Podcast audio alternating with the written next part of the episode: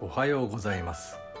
8月16日の一首一会です「万葉集巻10秋の増加より一首」負け長く凍る心ゆ秋風に芋がね聞こゆひもときゆかな。負け長く凍る心ゆ秋風に芋がね聞こゆひもときゆかな。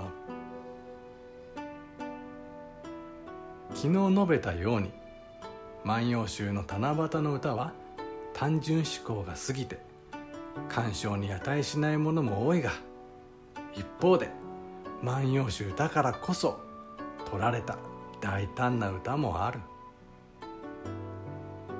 長く待ちわびたが秋風に乗ってようやく彼女の声が聞こえた。